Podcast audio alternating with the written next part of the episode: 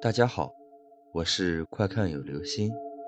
今天的故事叫做“不要零点整进家门”。这是发生在我同事身上的一件事。事情是这样的：我这位同事叫外先生。有一天，外先生和朋友聚会，出去吃饭和唱歌。因为要开车回来，所以并没有喝酒。回家时已经很晚了。当时外先生无意地看了下表，已经是午夜十二点整了，想着妻子应该已经睡了，就自己拿出钥匙开门进了屋，简单洗洗也睡了。半夜的时候，妻子醒来上厕所。打开卧室的房门，出来准备去厕所的时候，一抬头，赫然的被吓在了那里。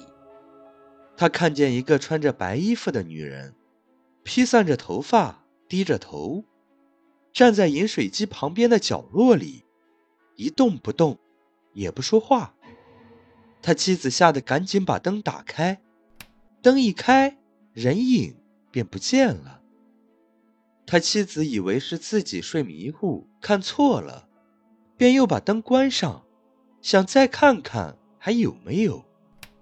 可是，一关灯，那个穿白衣服、披散头发的女人就又出现了。他妻子吓得赶紧把灯打开，跑回了卧室，叫醒她丈夫。外先生半信半疑，也走出去看。这时，灯是开着的。外先生什么也没看到，等他把灯关掉时，也看到一个披头散发的女人，赫然站在饮水机旁边。这回两口子吓得不轻，赶紧把屋里所有的灯都打开，躲在卧室里不敢出来，一夜都没睡。天一亮就赶紧跑出家门，去了父母家，然后父母。跟着找到一位会看顶仙的大师。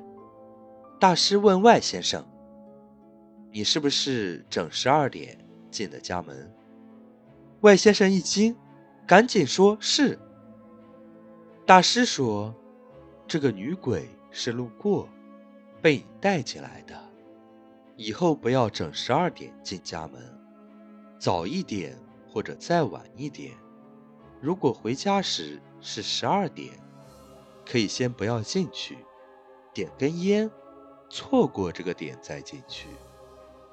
后来，大师让他们准备了些贡品、纸钱和香，到十字路口烧了，还在屋里撒了大米之类的东西，告诉他们七七四十九天之内不要回家。具体怎么操作的就不清楚了，最后就送走了。他们晚上关了灯，就再也没见到了。好了，这就是今天的故事。不要零点整进家门，小心带进来别的东西。